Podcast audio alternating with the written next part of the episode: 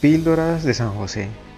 Vida de San José, el esposo virginal de María y padre virginal de Jesús a la luz de la Biblia y de la tradición.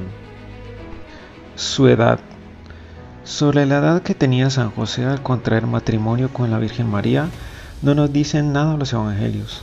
Unos sostienen que era joven hermoso y adornado de toda virtud, y otros lo presentan como si fuera ya viejo y hasta octogenario y en esta opinión tal vez hayan influenciado los libros apócrifos que hablan exageradamente en este sentido. Pero esto no puede sostenerse porque no es conforme con los evangelios que reflejan la personalidad de San José como el protector de la Sagrada Familia y padre nutricio de la misma, que exigía fortaleza en su misión como era el acompañarles en sus viajes penosos de Belén a Egipto, de Egipto a Nazaret, de Nazaret a Jerusalén, etc y el desempeño de oficio de carpintero. Su edad estaban sin duda alguna en relación con la de la Virgen María. Un israelita solía casarse alrededor de los 15 años y un israelita alrededor de los 18 o 20 años, y esta, tal vez pocos años más, tuvo que ser la edad de San José y es la que sostenemos porque las costumbres de entonces como las de ahora tenían que reprobar una unión tan desigual como sería la de un anciano con un adolescente y sería algo injurioso a San José.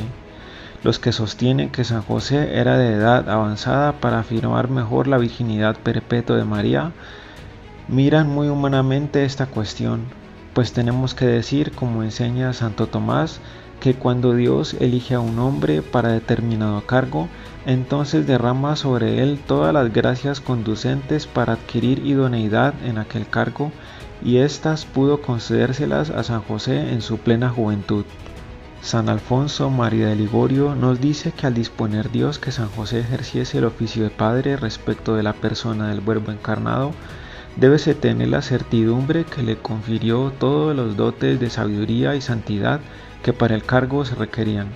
Ni cabe poner en duda que le enriqueció además con todos los privilegios y gracias a los demás santos concedidos. En sentir de Gerson y de Suárez y otros teólogos, tres fueron los privilegios especiales que caracterizaron a San José. Primero, el ser santificado desde el vientre de su madre como Jeremías y el Bautista. Segundo, el de haber sido asimismo confirmado en gracia, Tercero, el estar exento de los apetitos de la concupiscencia, de cuyo privilegio suele San José, por los méritos de su pureza, hacer participantes a sus devotos, librándolos de los movimientos de la carne.